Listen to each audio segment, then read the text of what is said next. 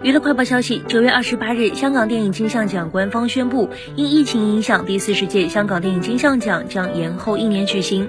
公告如下：鉴于新型冠状病毒疫情一直在变化，二零二零年内大部分时间全港戏院未能正常营业，相对让预期本年度上映的电影大幅度延期。故此，香港电影金像奖董事局经审慎讨论后，决议顺延第四十届香港电影金像奖颁奖典礼至二零二二年举行。同时，二零二零年及二零二一年年度符合香港电影金像奖参选资格的电影，将于二零二二年首季合并进行投票及颁奖仪式。大会感谢资助机构及各电影公司的支持和理解此项决定。